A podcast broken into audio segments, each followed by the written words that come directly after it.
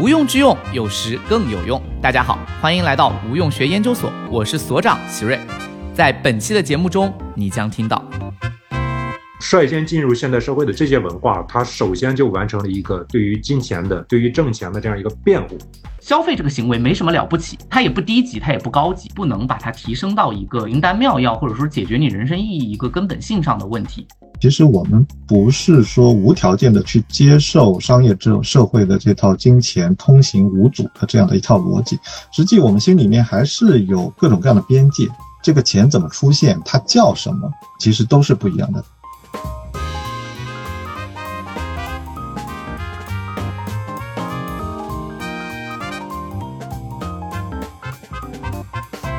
欢迎大家免费订阅无用学研究所，听大咖学者畅聊当下热点话题，追更不迷路。这一次啊，我们讨论的主题就是一门心思搞钱有什么不对吗？因为啊，这两年啊，在诗和远方当中逐渐破灭的年轻人呢，好像越来越活得现实了。暴富发财成为了非常直白的祝愿语，甚至是表情包。搞钱不香吗？也成为了彼此规劝，甚至是自我规劝的口头禅。那么，一门心思搞钱的年轻人呢，带火了地摊经济，也在想方设法的发展副业，炒热了副业的概念，甚至连基金、股票、投资理财也成为了年轻人茶余饭后的谈资。那么，二零二一年呢，华东师范大学出版社薄荷实验出版了美国著名社会学家薇薇安娜·泽利泽的《金钱的社会意义》一书的中文版，来讨论金钱对于身处现代社会每个人的意义。这本书的作者泽利泽是一位关注经济的文化与道德维度的经济社会学家，也是普林斯顿大学诺伊德科特森五十人教授团的社会学教授。泽利泽的著作在社会学、历史学和经济学的交叉点开辟了一个新的研究领域。在美国，泽利泽视角在很大程度上促进了经济社会学的复兴。所以这一期啊，我们也借由这本书的讨论来结合当下我们的社会现象，聊聊金钱对于现代社会和个人而言究竟有何意义，或者说谈钱以前被理解为一个非常俗的事情，为什么在现在变得这么的实际，以及我们要如何谈论、如何认知搞钱这件事情。那么今天做客无用学研究所的两位老师，第一位是华东师范大学社会发展学院副教授，《金钱的社会意义》一书中文版译者姚泽林老师，欢迎姚老师。谢谢大家好，我是来自华东师范大学社会发展学院的姚泽林，也是《金钱的社会意义》这本书的主译。今天很高兴能有这样一个机会来参加无用学研究所的讨论啊，因为我本身也是无用学研究所的一个听众。那今天身份上有所转变，那么很高兴跟笑宇老师还有跟喜瑞一起来做这样的一个讨论啊，非常期待，谢谢。好的，欢迎您。第二位是大观学者，华东师范大学世界政治研究中心特聘研究员，著有《文明三部曲》《技术与文明》《商贸与文明》《产业与文明》等的张笑宇老师，欢迎您。杰瑞好，哎，大家好，谢谢大家，哎，姚老师非常荣幸能够跟各位朋友在一起聊聊金钱的社会意义。好，我们先问两位老师一个事情啊，就是怎么看待在年轻群体话语当中对于搞钱这件事情一个迅速的转变和推崇？可能这两年吧，在经济下行的压力比较大的情况下，我们的金钱观或多或少的会发生一些变化。那么两位老师能不能总结一下，在这两年国人对于金钱意义的看法？发生过怎么样的变化，或者说发生了变化没有？姚老师，我以为现在对于金钱，对于年轻群体的这个讨论，好像更多是讲这个年轻群体的躺平啊。因为我们学生的群体里面，好像流行的要不就是躺平，要不就是内卷。可能因为我接触的是学生群体，所以很少谈到金钱的问题啊。但是从我对网络的。相关的消息的这种观察，我们也能看到，确实在最近的两三年时间里面，确实经济下行的压力会特别的，而且可能会越来越大。年轻人会感受到一种焦虑，当然不只是年轻人，其实像我这样的中年人也会感受到这种压力，就是金钱对我们来讲好像越来越紧缺，因为我们的收入、我们的生计可能因为经济下行遭到一些破坏。所以，我觉得现在的年轻人可能对于金钱他有更深的认识，而且随着年龄的增加，他的角色也有一些变化。从原来的家庭的一种纯粹的消费者，他慢慢会变成一个生产者加消费者角色。也就是说，他要去自己养活自己的时候，他会更加的感受到金钱对于他的重要性。这是其实纯粹作为学生受到父母供养的那个状态底下，可能是感觉是非常不一样的。所以无论是大的环境来讲，还是年轻人本身的这种社会角色转变，可能都会影响到他们对于金钱的这个看法。好的，那张老师怎么看这个事儿呢？可能我本人就不算是纯学术圈里边了，我这个算。混社会混的比较多的，跟这个创业圈啊，然后金融圈啊，然后这些互联网的圈子呢，都有一些了解。我感觉就是在我印象中，从一五年左右到现在吧，我觉得年轻人对金钱的看法有三个阶段的变化，就是还是蛮明显。第一个阶段就是一五年股灾之前，那个时候我刚从德国回中国不久，然后我印象中。最明显的事儿就是啥呢？如果那个时候你在中关村或者在深圳的科技园，然后你随便走进一家咖啡厅，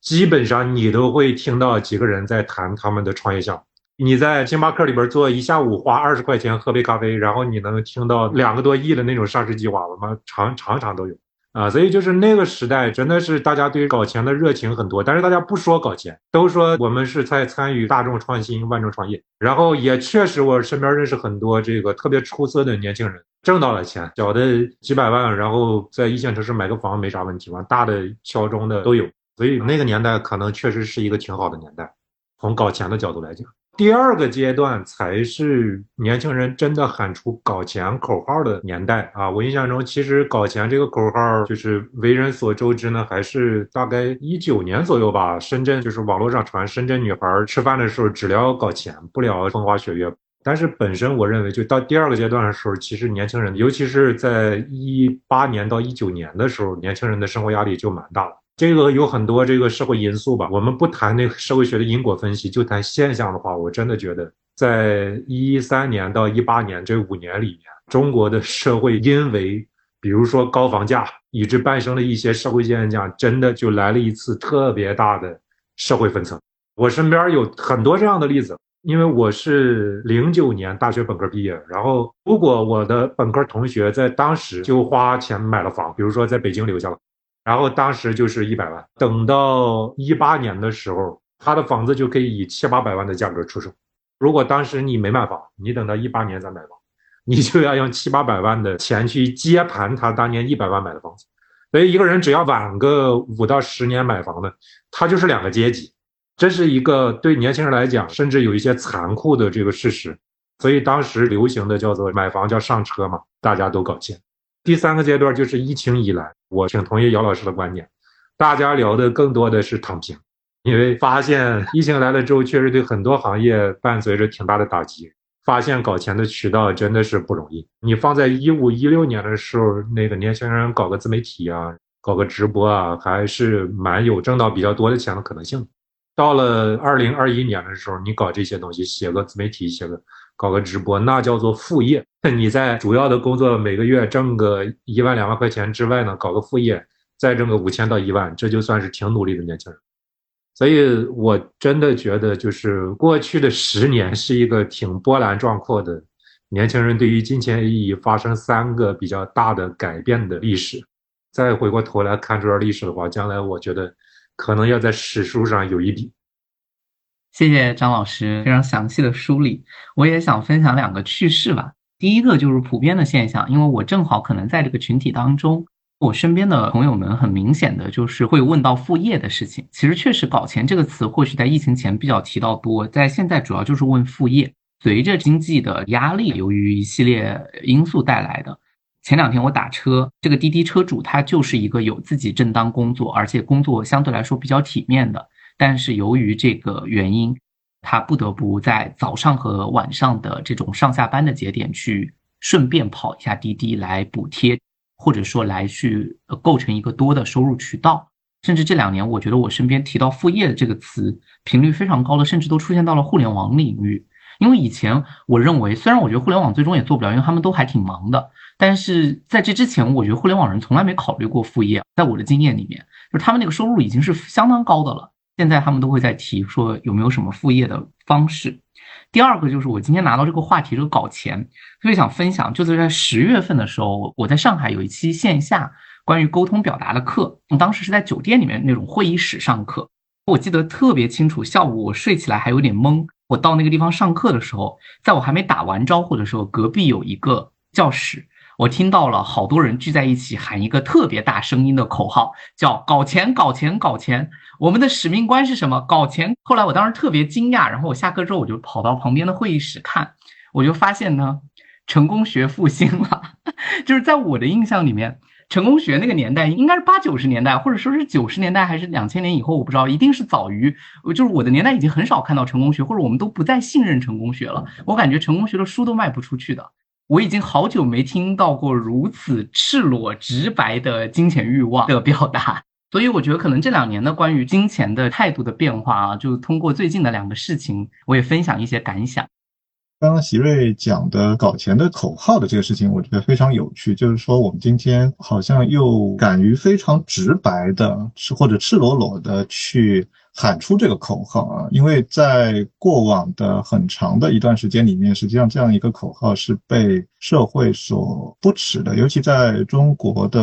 传统的文化当中。我觉得传统文化直到今天其实还是非常大的或者非常深刻的影响着我们。就是我们敢于喊出这样的一个口号，我觉得是非常不容易。所以，当然，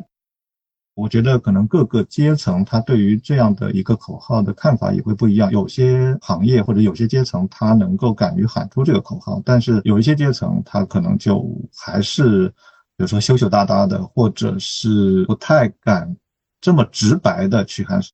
刚才姚老师补充了一个点，我们顺着这个话题往下聊，觉得非常有意思。他说，其实也是分阶层的，有一些群体可能更能够开放的去聊对于金钱的这种欲望，或者对于这种搞钱的直白的表达。但是另外一方面呢，好像确确实实在我们的文化语境里面，一直以来对于金钱觉得是个很敏感的。比如说，我觉得在我的父辈的时候，很喜欢他们去谈生意的时候讲感情，就是那种酒过下去总是不明说。可能对于有部分人来说喜欢这样。那么往后走，其实我们有过对于拜金主义这样的一个价值观的一个批判，集中反映在一些影视作品里面的维度。后来到了一些相亲节目，好像都会对于拜金有批判。所以姚老师翻译的这本书说金钱的社会意义呢，一方面呢，金钱或者说商贸对于整个现代社会和文明的发展是起到重要作用。但是另一方面呢，好像我们仍然也。有一些群体，或者说在某一些文化语境下，我们放不开谈金钱，包括比如说在主流认知里面，一个人如果过分看重对方的物质条件，在择偶的时候就会认定为庸俗，尤其是女性，对吧？比如最近这个大 S 和汪小菲的这个事件里面啊，这个离过婚的大 S，如果说还在找丈夫去索取钱，好像就是某种不道德啊！你都已经成立新婚姻了，怎么可以找原丈夫去要钱？那么同样的，就是知识分子从事商业活动，好像很多时候也会被。有一些同行，或者甚至被一些大众所诟病，被理解成对于其文化身份的某种背叛。那么，我很想问问两位老师，怎么去理解，就是我们的文化当中对于金钱存在一定的污名化程度，以及对待某一些群体的这种严苛的标准？社会语境里面又是如何通过一些话语去塑造对于金钱的污名？他为什么要这么塑造？姚老师。刚刚席瑞其实讲到一个词，就是说我们谈钱的时候还放不开。我觉得这词非常有趣啊。其实从社会学的角度上来讲，我们谈钱是需要合法的谈钱或者正当的谈钱。所以这个是什么意思？就是我们其实谈钱的时候是需要把钱跟我们所处的这种主流的价值观，或者说主流的社会的这种意识形态或者道德观念或者价值观念，至少没有激烈的这种冲突。但问题呢，恰恰就是在这里。无论是在传统的这种西方社会，还是传统的这个中国社会里面，其实金钱跟主流的价值观或者主流的这种道德观念，它都是相矛盾的，而且这种矛盾的程度呢，其实是比较大的。那从西方来讲，马克思韦伯的名著《新教伦理资本主义精神》就谈到这个问题。那么泽利泽的这本书实际上也回应了马克思韦伯的部分的观点，就是讲在西方的中世纪，金钱因为基督教的这个文化里面，它其实对钱是没有什么好感啊，或者说金钱放在基督教的教义里面，实际上没有一个特别合适的位置给这个金钱。所以我们看到圣经里面记录的耶稣的那个话，就是说。实际上，这个骆驼穿过针眼，比富人想进天堂要更加的容易一些。所以，这个实际上深深的影响了西方人对于金钱的这种看法。韦伯的研究就说，实际到近代路德和加尔文的宗教改革之后，新教的教义重新去解释了原有的经典的这种基督教的教义之后呢，这个金钱就不再有特别大的污名，或者说它跟社会的主流价值观能够相吻合。其实也就是跟基督教的这种价值观相吻合。也就是说，我们在金钱之上其实附加了神圣的意义。或者说超越性的意义，也就是我积累财富，我获得金钱，不光是为了维生，不光是为了积累财富，而这个仅仅是一个手段。但是我的目的是什么？或者说这个意义是什么？实际上是说明了上帝对我的眷顾。它实际上在金钱的上面，其实附加了一层神圣的这种意义，一层救赎的这个意义，一层荣耀上帝的这个意义。所以它就解决了资本主义的发展道路当中财富积累的社会合法性的这个问题，或者正当性的这个问题。中国社会呢，其实也有类似的问题，就是我们的儒家的这套主流的意识形态，我们要舍利求义这样的一种主流的意识形态，实际上也使得金钱。它无法跟原有的就传统社会当中的这种主流的儒家的价值观相融合或者和平的相处，所以我们看到在传统社会里面，商人因为他跟财富打交道是最多的，但他被社会污名的程度是最深的。一谈起商人，就是无奸不商。所以这都说明，无论是中国社会还是西方社会，其实，在传统社会里面，我们对于金钱的看法都不是那么的正面。这都跟我们的原有社会当中占主导地位的这种价值观是有很大关系的。那我就想起来，美国的华裔历史学家叶文新，他在研究我们上海近代的商业社会或者商业文化兴起，它怎么兴起的？其实也要解决这个问题，就是。你要把商业发展起来，然后要积累财富，怎么样让整个社会能够承认商人的这种角色、商人的地位以及他积累的财富的这个社会的正当性？叶文新其实在那本《上海繁华》的书里面就讲到说。实际商人，当然他研究的是四九年之前的，就是他说到，实际上商人找到了一个很好的主流的价值观或者说意识形态，就是当时的民族主义，就是商人实际上是为民族的崛起、民族的独立在积累财富，而不仅仅是为自己。所以这个其实跟我当时读这本书的时候，就是觉得他跟韦伯讲的逻辑是很类似的，只不过中西方其实援引了不同的价值观的资源来论证这个金钱的这个合法性。所以到今天为止呢，其实我们刚才也谈到，就是像儒家的意识形态，其实今天还是对部分的阶层有非常深刻的影响。好，谢谢姚老师的补充。的确，我们传统士农工商这个排法，就是因为商业嘛，流动性以及资本积累对于传统社会当中的政权稳定性构成了一个不小的治理挑战，或者说这种维稳的挑战。那所以我们的这个文化就一直从农业文明的文化就一直。在今天也是可见的这件事情。那张老师呢？怎么看待对于金钱的污名化的我们这个语境里面还残留的这些部分？刚才这个姚老师讲的一点，我非常同意，就是什么呢？就是批判拜金、污名化金钱的这个社会意义是所有的前现代社会共通的一个特点，或者说没有完全进入商业社会的一个共同的特点。非常有意思的一点就是，我们看到很多率先进入商业社会或者现代社会的文明。他其实是在这个社会价值观上先完成了这样一个扭转。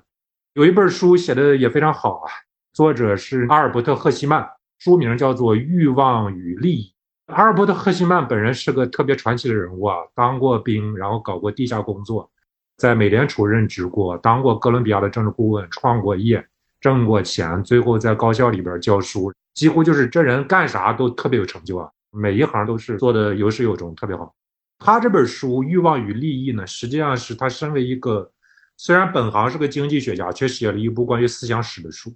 这本书里边他就讲了一个我认为就是很简单但又特别深刻的道理。他说，其实你看这个前现代社会，就是古代的时候，思想家所有的哲学家都在批判欲望，用什么去控制欲望？不管你的欲望是色欲、是拜金欲，还是这个什么追求杀戮的欲望，或者犯罪的欲望等等的。但是不好意思，结果大家总结一下，发现，哎，这些思想家说的都没用。你说的很漂亮，结果我们这个社会运行了几千年，啥时候控制过？最后是到十六到十七世纪的时候呢，一批知识分子说，有一种力量可以帮助我们很好的平衡欲望，这种力量叫做利益。就是当时在这个十六世纪的时候，有很多寓言故事，特别有名的叫做蜜蜂的寓言。他说，这个蜜蜂社会。原先是一个充满活力的社会，每个蜜蜂都在挣钱，然后这个蜂巢乱糟糟，充满活力。有一天，这个蜜蜂说：“这个不行啊，我们天天这个逐利太堕落了，我们准备变成一个道德情操特别高尚的一个种群。我们蜜蜂社会从此以后就谈荣誉、谈爱国、谈道德理性，不谈钱了。”啊，然后蜜蜂社会呢，很快变成了一个整齐划一的社会了。但是这个社会一下子没活力，因为大家每天都在做着这个什么道德警察。不会再有人去绞尽脑汁的去搞新发明，去开公司，去搞新的这些生意，然后这个活力就没有。所以蜜蜂社会发现这个又不行，所以还是回到那个乱糟糟的社会好一点。就是在十六、十七世纪，就是这种社会预言、小册子，就是我们叫思想社会学的这种文本特别多。它其实就说了一个道理：你为了挣钱，你要朝九晚五，你要特别勤奋，要这个特别聪明的去钻研产品，比如说销售里边的这些技巧，要去理解你客户的心理。你仔细想一想，你为了挣钱，你做出这些努力，本质上都是在克制你的欲望。本身来讲呢，大家发现道德、理性这些荣耀这些玩意儿都没克制住欲望，实际上是挣钱在克制住了欲望。进一步的对这些金钱污名化的说法观念进行批判的，实际上思想家们讲的这些理性、道德，也当然是他的社会责任。但是当我们去考虑他的社会学意义的时候，就会发现。它其实有一个负面作用，是给很多人借以攻击别人，给他一个道德借口，就是因为进行道德谴责、道德污名化都是很简单的事情，你不费什么吹灰之力就可以伤害他人。而且更可怕的是，如果这种权利去给到统治阶层，比如说古代的皇帝会讲士农工商，商是最下等，给商人不公平的社会待遇，他有钱也不能住大 house，不能穿绫罗绸缎，就是你给他这种特权的时候。你给他用道德攻击这样一个勤奋阶层的这个特权的时候，整个社会就会因此停滞不前，对于我们文明的这个累进是一个特别巨大的伤害。所以在这个意义上，我们很有意思，就可以观察到，就是在十六、十七世纪，我们今天所谓的现代世界正在雏形中的那样一个年代，实际上率先进入现代社会的这些文化，它首先就完成了一个对于金钱的、对于挣钱的这样一个辩护，对于污名化金钱的这样一个反驳。那我觉得回顾这段历史，对于今天的我们来讲，也是蛮有借鉴意义。好的，谢谢张老师。那在这里面问一下姚老师，因为在《金钱的社会意义》这本书当中，作者提到了金钱对于社会分化的作用。另外，刚刚其实姚老师也说了，他呼应了马克思韦伯对于金钱的这种看法的这种视野。那想问一下，究竟在社会学视角下，商业或者金钱是怎么影响一个现代社会生成的？能不能试着向我们详细的把这个过程展开来聊一聊？实际在泽利泽的这本《金钱的社会意义》里面，我觉得他去直接讨论其实是不太多的。我觉得主线的问题实际上是这个钱怎么样被所使用的这个人去，他提出来这个概念叫标记，就是说我要去有目的的使用这个金钱，因此我把这个钱做了一些标记。那么标记包括可能是比如说把它的形态做一些改变。或者是我把它储存在不同的地方，或者是我把不同的钱用于不同的目的啊，其实是有分类的这样的一种思维在背后的。所以，他整本书其实主要是在讲这个问题。说回到韦伯的他的这个分析，其实我刚才讲了一点啊，就是因为韦伯的，我觉得他对于现代社会的讨论最核心的一个概念就是理性化。在古典社会学家理解，就是说，这金钱不带什么别的什么性质，它只有数量上的这个差别。其实我们可以把它理解成一种刻度，所以我可以去衡量说这个东西多少钱，那么哪个东西更值钱，然后哪个东西更重要，那么我就以这个数量的多少来做一个划定。本身测量的这个过程是非常容易的啊，所以这个钱就成了一个非常重要的衡量的这个工具。它成了商业社会兴起的一个非常重要的推手，所以像古典的社会学家都会讲到啊，就是现代社会的兴起一定是伴随着商业化跟货币化的这个进程。韦伯讲到，就是在《新教伦理》里面这本书里面就讲到一个，就是说我们过去对于这个钱的看法，在西方的语境下面，它是非常的鄙视的。虽然韦伯说，呃，这样的一种改变好像给我们一种错觉，因为如果我们读新教伦理，觉得西方人对于金钱的看法好像是经过了新教伦理，然后一下子从原来鄙视这个金钱或者不承认、不认可这个金钱，变成了拥抱这个金钱，但实际上这种变化的过程是非常漫长的。中世纪看似好像一潭死水，但是基督教本身整个中世纪的这个阶段，其实在慢慢的发生变化，所以这个变化不是一朝一夕完成的。当然，韦伯没有在处理这个问题，那个是后面的很多的呃社会学家也好，历史学家也好，他们去处理的问题。但是说回到韦伯，就是我们看到现代社会里面，刚刚肖宇老师也讲到，就是说一个商业社会的兴起，它要承认金钱的这种正当的地位，因为圣经是不能改变的，但是我们对于圣经的解释。就是对教义的解释是可以改变的，所以路德也好，加尔文也好，他们开始重新去解释基督教的教义，使得大众对于金钱的看法、对于商业的看法、对于劳动的看法都发生了非常非常大的变化。呃，因为劳动这个事情呢，在中世纪里面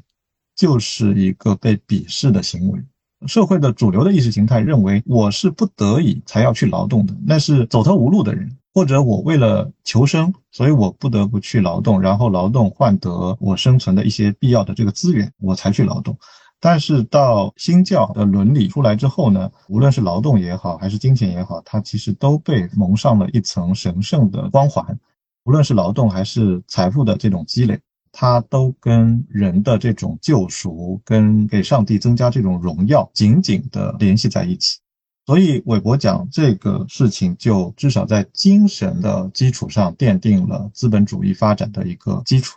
我记得他在这本书的最后其实也讲到，因为他所处的时代已经过了这个阶段，到韦伯的这个时期，他已经看到资本主义的这种经济的发展、财富的积累，已经不再需要新教伦理。尤其是禁欲主义去做一个精神上的支撑，因为这种精神上的推动力可以忽略不计，而更加重要的推动力实际上就变成了人们对于利益的赤裸裸的这种追求，而且资本主义本身这个体系已经。自成一体，那么它运行的已经非常的顺畅，所以人们对财富的追求也不再需要遮遮掩掩，就开始了对于财富的一种正大光明的追求。所以韦伯在《新教伦理》里面其实特别讲到说，他观察到当时世界上已经马上要跃居世界经济第一位的美国。对于财富的追求，根本撇开了宗教的这个伦理，它已经变成了一种像体育竞赛一样的事情就是大家就直接去追求钱，看谁挣得多就行，而不管这个背后到底有什么样的宗教的意义也好，或者其他的神圣的意义也好。所以他觉得商业的崛起、金钱地位的上升，一开始他可能是有新教伦理在做背书，做一个精神上的这个支撑，可是到后来他就。变成了一股独立的力量，它可能对社会本身产生了一些负面的影响。这个就是韦伯著名的作为“铁笼”的这样的一个比喻。他觉得现代社会的人可能将来就会生活在铁笼里面，因为大家已经不再关心精神层面的追求，所以挣钱跟什么上帝的荣耀啊，跟我的救赎好像就没有关系。韦伯其实对未来的世界会看得比较悲观。当然，这个书是一百年前写的，他当时做的这样的预言。但实际并没有。其实后来泽利泽的一系列书，包括《金钱社会意义》，包括他其他的一些作品，我觉得是在反驳以韦伯为代表的这些古典社会学家对于金钱到底在现代社会里面起到什么样的作用，以及金钱是不是真的改变了整个现代社会，尤其是我们的这种社会关系。因为很多的社会学家都讲到说，金钱的通行无阻会使得我们的社会关系变得冷冰冰、赤裸裸。功于算计，对吧？但实际我们今天看到不是这个样，所以泽利泽实际上用了很多的例证，包括金钱的例证，包括人寿保险的例证，包括儿童的价值的这种例证，来说明了这一点。好，感谢姚老师非常细致的梳理。那确实也想问一下张老师，因为在您的著作《商贸与文明》里面，这本书的副标题就叫做《现代秩序的诞生》。那么，商贸啊，作为影响人类文明的一个重要因素，它究竟是怎么推动现代世界秩序的诞生？您也可以跟我们大家分享一下。好的，谢谢。其实我在我的书里边呢，把驱动社会演进或者变化的力量，归根结底分为就两种，呃，一种是金钱的力量，一种是暴力的力量。我认为思想的作用基本上是附着于这两种力量之上的。这两种力量呢，其实对应两种社会发展逻辑，或者叫社会运行模型。第一种呢，就是零增长社会。零增长社会里面，就是你仔细想一下，由于技术的限制，你对于一个社会来讲，长期是没有经济增长。那么你可以设身处地想象一下，你在这样一个社会里面，你最好的博弈策略是什么？其实很简单，就是在这样的一个社会里面，第一最重要的资源是土地。钱不值钱，土地才值钱。因为你要直接享用的一切的这个好的东西，你吃的、喝的、穿的、住的，是直接从土地上来的。所以土地是最重要的社会资源。获得这土地的最快的方式又是什么呢？是暴力，就是说白了是抢。这个道理也很简单啊。有人说这个当强盗啊风险太高，但是你仔细想一想，你如果是个理性人，你对未来是没有预期的。比如说拿中国的这个古代的。人均 GDP 来讲的话，中国古代人均 GDP 的巅峰大概是北宋刚建立的时候，到清末的时候，到一八四零年鸦片战争以前，然后这个中国的人均 GDP 降到了北宋时期左右三分之一左右。所以实际上你是大概有一千年的历史经验来佐证明年会比今年差。你仔细想一下，你这辈子最好的时间点是什么时候呢？啊，就是你二十来岁的时候，体力最强的时候，然后没有拖家带口、没有顾虑的时候。那你最理性的策略其实就是赌一把，凭着年轻力壮直接去当强盗，从事这份很有前途的职业，然后搏一把走人。因为你没有长期预期，你自然会去追求短期利益最大化。但是如果说我们把这个模型里边的就是一个变量，年均的这个增长率，哪怕你把它从零变成零点一，你的这个生存模型都会发生巨大的变化。因为你首先你明确对未来有预期的话。首先，和平对你来说就变成一个特别有价值的东西，因为明确的知道你三十岁的时候会比二十岁时候好，四十岁时候会比三十岁时候好，对吧？第二呢，就是说，如果整个社会真的能够保持这种长期增长的话，复利、投资、金融这些机制就会开始发挥作用，这个社会呢就有可能进入一个长期增长的这样一个历程。当然，还会有朋友反驳说，你这个模型太理想了，你在古代社会怎么可能出现这个长期经济增长呢？古代社会，你没有技术进步，你怎么可能实现呢？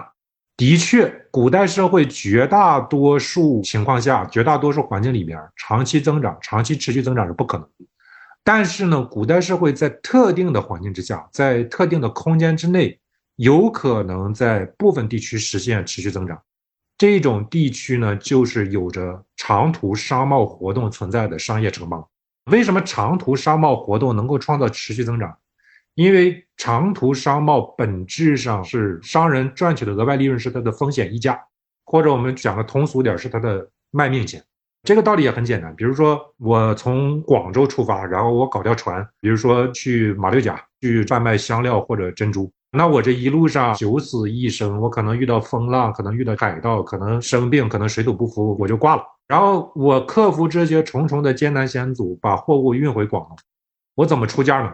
我肯定是去找全广东最有钱的人，让他给我开一个价格，因为只有我卖，其他人卖不了。然后如果他开出的价格低于我的甘于冒的这个生命风险，我就不做这个生意了。所以长途商贸从宏观来讲呢，它是商人能够在这个活动里面去赚取它的风险折价，赚取风险折价之后呢，就是在这个小范围的商业城邦里边，你总会看到持续的有人他是能够成功的。它可以持续的赚取这个超额利润，再给它一个长期的这个历史演化机制呢，我们就会看到，即便是在远古，不叫远古，就是即便是在古典社会或者中世纪的时候，在特殊的商贸城邦里边，也会出现一些类似于现代社会才有的制度机构或者专业阶层。你比如说，古希腊就是我们现代社会常见的法庭的这个变诉制度，那是在公元前五百多年就在古希腊城邦、商业城邦里边诞生。我们现代社会常见的银行也是这个古希腊诞生。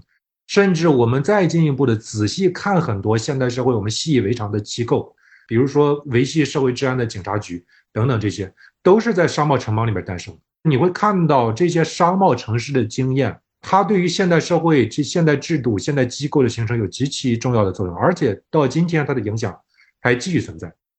从宏观上，我们可以去探讨现代选举制度、现代代议制。现代法治、现代法庭变诉、现代大学机构等等这些机构的形成，但是从微观角度讲，其实它就是一个非常简单的道理：我们要让一个社会能够长治久安，能够让它发展下去，能够让民众的信心稳定，能够让商人有持续的盈利空间，能够让发明家们他们的潜力发挥出来。我们要有一批专业人士去探讨公平正义，去探讨自由民主，去建立一个稳定的社会环境。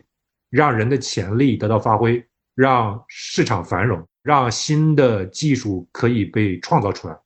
呃，我们怎么去吸引社会上最优秀的，比如说知识分子们去从事这些职业，怎么让他们去做这些事情呢？很简单，给钱。如果你不给他钱，知识分子就会去找封建领主，去依附于暴力集团。所以从微观上来讲呢，就是我们每个人可能会觉得看不起这个把钱放在第一位的人，但是宏观上来讲，人类历史基本上雄辩的证明了一个更有钱的社会，从总体上基本就是一个信用更高的社会，更发达的社会，更接近于现代社会的一个社会。好的，谢谢张老师特别详细的分析。那刚才其实不管是姚老师还是张老师，我们其实一起都探讨了，就是金钱对于现代社会秩序的一个推动和对于现代社会的形成的一个重要的因素。但是其实对于金钱的批判也一直都存在。比如说，在目前很多年轻人也会有一个说法，说事实上啊，市场包括我们的大众文化对于消费行为和物质欲望的这种推崇，来维持人们对于工作的依赖以及不断的保持劳动的神话。所以接下来可能我们要探讨的就是，金钱可能也同时给我们带来了什么麻烦？比如说，它刺激我们的欲望，让我们永不满足，然后不停的把我们依附在欲望的这种附庸之下，这是消费主义对我们的一种塑造。那么与此同时，其实更深一层的批判其实是说，包括金钱让一切事物变得同质化了起来，现在显示不出个体与个体之间的差别。金钱作为一般等价物，已经去厘定了所有东西的本质，甚至是人的本质。就好比我们在交友市场上面，对吧？相亲市场上面经常会出现，就是我年薪多少，我收入多少。包括我们马上过年回家之后，被亲戚朋友问的最多的就是你挣几个钱？小时候是你考多少分？长大了是你挣多少钱？那么对于这样的一些说法，或者说公众对于金钱与消费观念的变化如何影响这么一种说法，或者说这么一些变化，两位老师是怎么看的？姚老师，我觉得这个不能简单的归咎于金钱啊。刚刚其实讲到的，比如说市场啊、媒体啊，它通过鼓吹一种消费主义的文化来，好像一直鼓动年轻人也好，或者其他年龄层的也好，不断的去工作，永无止境，然后主动的去拥抱九九六的工作状态。我觉得这个不是金钱所带来的这个后果，而是我们处在消费主义文化下面的这样的后果。所以。当然，金钱在里面扮演了非常非常重要的角色啊，但我觉得这两个其实应该分开来看。所以我是觉得泽利泽其实也是这样的一个观点，他对于金钱的分析，对于商品化的这个分析，并不是说要简单的去批判原有的我们对于商品化、对于金钱的批判。他也承认，其实金钱它可能有腐蚀性的这种作用，有使得我们道德可能往下跌落的一种后果的可能性。但是呢，这只是一种可能性，就关键还在于我们怎么样去对金钱加以合理的利用。这里面回到《金钱的社会意义》这本书的主题，就是说人们在使用金钱的时候呢，其实还是在不断的想办法。想什么办法呢？就是要把这个金钱做一些区分，做一些标记，做一些形态上的改变。去善加利用，跟他不同的目的，在不同的目的当中，当然我们看到人跟人之间的关系是不太一样的。所以呢，你要把合适的金钱的这种样态、形式、用途，包括它的名称，跟它不同的目的和不同的社会关系，能够恰当的匹配起来。比如说，我印象很深，就是有一次我们有一个同事受伤在家，我们代表组织去看望。然后我们两三个老师走到半路，突然想起来一件事情。有一个老师，我记得突然提出来说有没有带红包。我们原来商定的就是要送多少多少钱啊。我们心里想了一下，好像都没带红包。然后有一个老师说，那我们能不能直接支付宝或者微信转账？但是大家马上否定了这样的一个想法，而且呢，我们也认为直接送现金也是不妥的。这就说明呢，就是在特定的这种关系当中、特定的情境当中，对于特定的目的，实际上不是说我直接把钱给出去就可以。那么金钱呢，就需要有一个包装。所以我们到后来呢，其实就又中途折返，去一个超市里面买了这个红包，特地包了之后，在看望的时候送给这个同事。这就说明呢，其实我们。不是说无条件的去接受商业这种社会的这套金钱通行无阻的这样的一套逻辑，实际我们心里面还是有各种各样的边界，就这个边界会划分说不同的目的、不同的社会关系，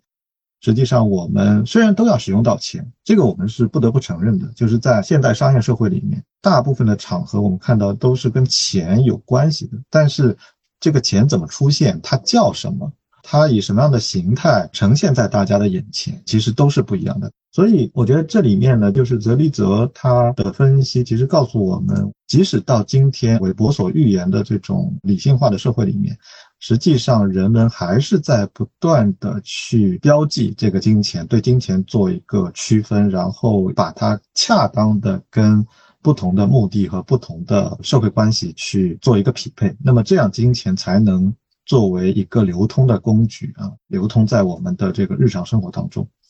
首先，我个人有一个偏见啊，就是基本上所有的这些所谓的伦理体系或者伦理批判，它是结果而不是原因。因为年轻人经常倾向于就是听到哪种说法，就是站在特别高的道德水平上一讲，基本就过不好这辈子。其实我们从消费主义这个词儿的历史，或者从这种思想的历史来看。它在二十世纪二三十年代的时候，那基本就是个正面词汇。从这个工业革命以后来讲，工作伦理就回答我为什么要工作，工作的意义是什么？工作伦理最健康的年代，基本就是从一八八零年到一九七零年，实际上是两次工业革命成果快速扩张的这个年代。有本书叫《有闲阶级论》，是这个十九世纪末著名的美国社会学家就凡伯伦写的。你看它里边就是说，当时的中产阶级的工作伦理或者叫意识形态，就特别有意思。他非常相信这个努力一定会回报，他非常相信这个世界是按照逻辑和理性运作的，他非常相信就是说我们的一些制度加上我们自己的奋斗拼搏，加上技术的前进，会让这个时代变得更好。从社会意义上来讲，对于消费主义或者说对于消费这件事情，对人类文明的贡献最大的一个，也是在这个思潮里边最重要的一个人是谁呢？是亨利·福特。因为他用大规模流水线去做了福特汽车的生产，把这个汽车压到了一个特别低的价格。你按照一九二零年代左右的话，你其他家的汽车一辆是一万五千多美元，福特可以用大规模流水生产线一辆干到八百美元。他的工人虽然在流水线上就是非常累，但是福特就是我给你加工资啊，我开的价格是别的厂的两倍，我让你能够用几年的工资，你买一台属于自己的车有什么不好？你在福特之前，汽车纯粹属于上流社会的这种奢侈品。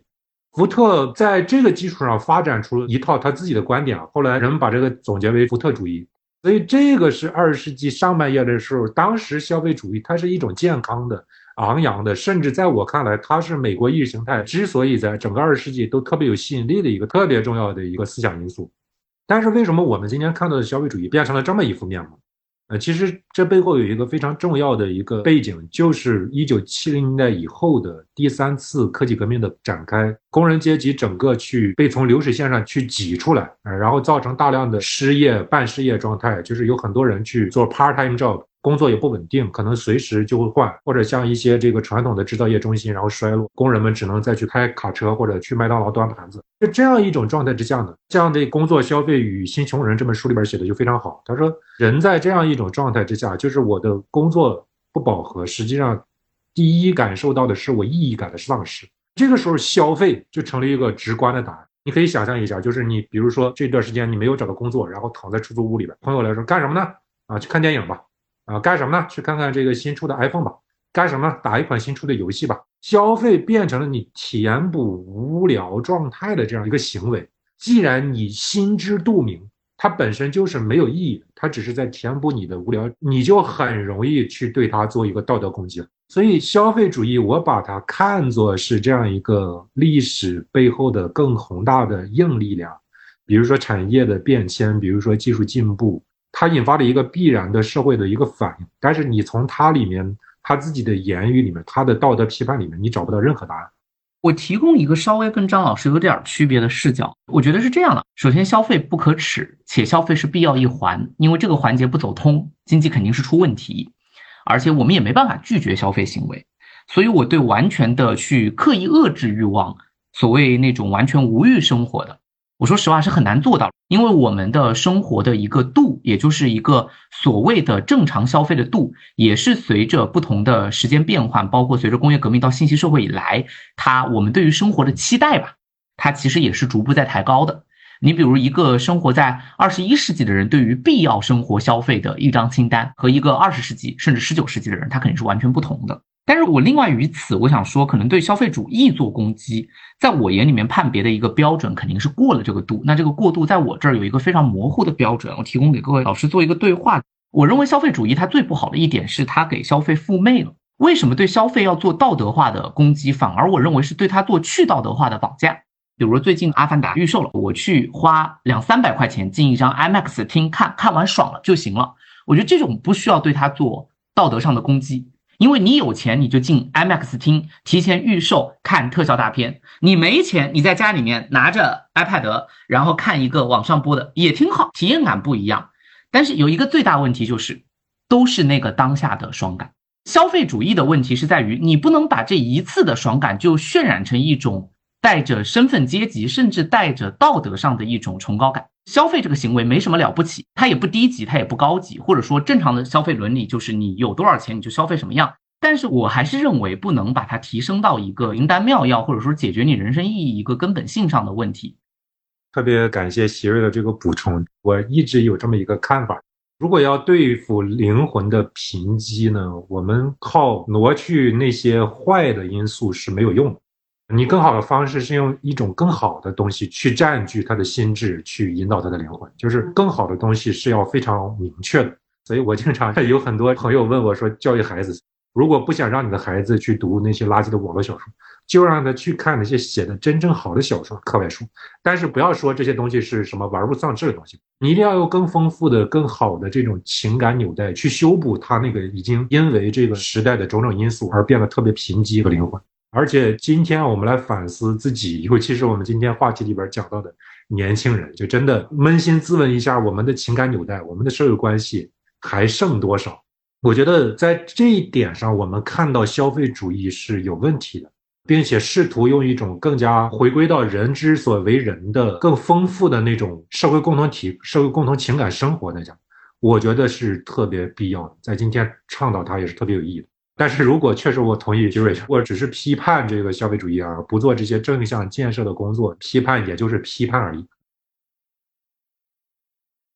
谢谢，非常赞同张老师的补充。对，因为最后到后现代的批判都走不出困境。我觉得刚刚张老师的那个补充很好，就是确实越是经济下行的年代，反而亲密关系会作为一个非常或者不一定是亲密关系吧，人际关系、情感伦理会作为一个非常好的补充进来。因为如果不用去找非常宏大的信仰与意义，即便热爱找不到，我觉得情感伦理也是我们普通人抱团取暖的时候最好的一个转变。我们最后一个部分其实就聊聊金钱与亲密关系之间的互动关系吧。因为除了工作之外呢，这个关于钱的讨论还有一部分就是跟亲密关系绑定的。谈亲密关系呢，好像也得回到更现实的部分里面去谈谈钱啊。那么一直以来呢，比如像几个热搜词比较高的讨论，有什么婚后要不要上交工资卡，包括恋爱当中对方愿不愿意为我花钱，是不是应该成为我们判断关系好坏的标准，一度引发了我们的热议。这里是想问一下姚老师哈，在泽利泽的《金钱的社会意义》一书当中也提到了金钱对于家庭地位和分工的影响。老师怎么理解金钱对于家庭以及两性权利结构的一个影响，以及这个为了追求家庭权利地位的一个相对平等啊？在当下这个情境下，女性到底应该多大程度上把家庭的财政大权握在手里呢？因为我本身并没有去研究过亲密关系和家庭。其实这个是社会学里面现在非常热的话题啊，但我自己没有涉足。但我在译泽利泽的《金钱的社会意义》的时候，其实是有在想这个问题，因为根据我自己对周围的这种有限的观察，包括我自己家庭里面。我就觉得，呃，泽利泽他所讨论的大概一八七零年代到一九三零年代的美国的家庭内部，尤其是夫妻之间的以及亲子之间的这种金钱的往来和关系呢，其实跟我们好像不太一样。因为我自己的经验，我家是在浙江啊，然后我觉得我周围的这些家庭，包括我自己家庭，好像从来都是妈妈掌握着家庭里面的财政大权啊。跟泽利泽所讲的一个多世纪之前的美国的家庭是非常不一样的，所以我当时翻译的时候就在想，一个直接的问题就是说，那中国一百年前到底是怎么样？是不是比如说像经济比较发达的长三角的这个地区啊，尤其像上海啊、浙北啊、苏南啊这些地区，它实际从很早我说的很早，就是说它近代化之后，随着商业的力量越来越强盛之后，是不是出现了女性在家庭当中对于财政的这种主导权的这种现象？因为在古代社会，当然女性好像不太有条件，不太可能能够掌握这个家庭的主导权的。所以说回到泽利泽书里面的观点，他就讲到，实际我们可以看到，在当时的美国社会当中，家庭内部它的金钱往来或者金钱的流动。它可能会存在三种不同的方式，而这三种不同的方式其实分别的界定了女性在家庭当中的地位以及她跟丈夫之间的这种关系。一种就是它叫做报酬，就是把金钱当做一种报酬。这种顾名思义，它是作为一种直接的交换的关系。至于报酬的是女性的什么呢？可能是她的，比如说做了很多的家务的这个工作，育儿的这个工作。但是很显然，如果我们把女性所得到的金钱理解成一种报酬，或者丈夫把它看作是一种报酬的话，那么女性在家庭当中的地位就无异于好像跟保姆、跟女佣是差不多的。而且这个报酬可能还是不确定的，就是她可能要去讨价还价，有时候甚至看丈夫的这个心情，不一定每个月是多少号才能发到这个报酬，会变成这样的一种情况。但是美国在当时确实有相当多的家庭，尤其是中产阶级家庭里面，其实存在这样的一种情况。第二种呢，就是作为权益的这种金钱。顾名思义，这样的话呢，女性如果丈夫把金钱看作是一种权益的话，妻子她作为家庭的一份子，或者说作为家庭的另一半，她是有正当的这个权益的啊。所以这种我们可以体验到，就是代表着女性对于。家庭内部的这种财政的权利也好，还是其他的权利也好的一种强烈的主张，还有一种就是作为礼物或者作为馈赠的这种金钱，这种呢其实是最不确定的，就是看起来好像丈夫馈赠这个金钱表达了对于妻子的这种爱，但实际上呢，他明显的有一种从属和支配的这样的一种关系，也就是说，丈夫的心情。丈夫的情感的体验，可能就决定了某一个时候妻子到底能拿到多少钱。显然，在这样的一种金钱的往来框架下面，那我们看到女性的地位可能是非常非常的弱势的。她在家里面好像被当做一种宠物来对待。所以，实际不同的金钱往来，它是有非常明确的意义的，当然是差别很大的这种意义的。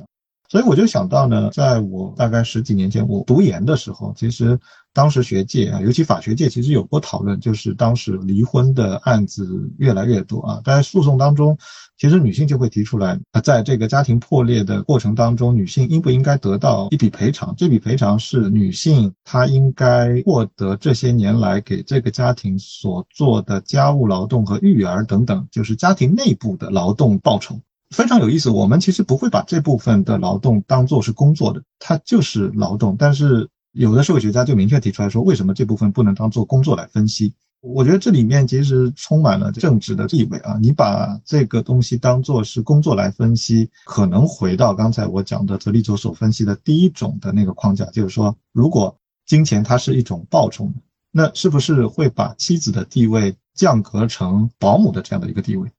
那么这样的做法到底好不好？是不是说我们承认他对家庭所做的这些家务的和育儿的贡献，然后以金钱的方式去酬谢他，到底是降格了他的身份和地位，甚至尊严，还是说保护了他的这个权益？我觉得这个是要非常微妙的去拿捏的，搞不好很有可能就把妻子的身份降格成了女佣。妻子的这种在家庭当中的正当权益，他就无法得到保障或者无法得到承认。所以，泽利泽其实在分析当中讲到这三种金钱的理解框架的一个变化啊。那么，很显然，在现代社会里面，我们看到，尤其在美国的这个社会当中，金钱作为权益的这样的一种方式啊，或者一种框架，其实越来越普遍，或者越来越得到现代社会普遍的认可。今天我们比较不太认可再把金钱，尤其是夫妻之间的这种金钱的往来，当做礼物或者是报酬来对待。好的，感谢姚老师的补充。最后这道题落在了亲密关系上面啊，我我也分享一下我的看法。其实我觉得现在的年轻人还是非常实际的，我感觉好像我的小时候看到了偶像剧，都是告诉我们这爱情非常的单纯，要脱离这个物质，要这个死去活来。这是九零年代引进台湾偶像剧，我所成长的一代看的最多的那几个经典的片目。反正现在我感觉大家还挺实在的，非常实际啊，就差把自己明码标价出售了。我一直有一个看法，我觉得在感情里面少看对方的外在条件，多看情感的互动程度。我稍微做一个解释，所谓的外在条件就是这个人的财富能力怎么样，这个人的职业光鲜度怎么样，这个人在外面有多风光。残忍一点讲，其实他多优秀与我无关。如果幸运，我可能可以分有一部分，但本质上讲，其实跟我是无关的。甚至他如果他残忍起来，我会更加难受。我觉得看互动程度的意思就是看他愿意在这段感情当中的投入程度，而这个程度甚至不必然是金钱，或者说一定不必然是金钱，因为有些人有钱，有些人没钱，看他愿意投入的时间程度，看他愿意投入的情绪程度，看发生问题之后他能多大程度上面朝着解决问题的思路去面对。看他承担没有他该承担的在这段感情当中的责任与义务，我觉得这个部分可能是我更看重的程度，而这个东西也是我所想分享给我这一代人的，因为尤其是年轻的女性朋友，包括我自己的很多女性好友，在选择对象之间很容易被他的外在的那些标识所俘获，或者光鲜的光环所征服，但实际上最终留下来在这段感情当中的是互动程度。是他在这个过程当中，他愿意选择的承担、付出以及投入的力度，我觉得那个东西可能在情感当中的衡量标准更宝贵一点。做一个分享，感谢两位老师今天做客无用学研究所，非常精彩的分享，也非常详细。不光就着《金钱的社会意义》这本书，我们其实也聊到了整个金钱对于现代社会的贡献，以及我们现代的金钱观的一些转变，以及实际上金钱带给我们的一些在现实生活中的有益之处和一些需要我们自身做判断的地方。感谢两位老师来到吴用学研究所做客，这期的录制就到这里了。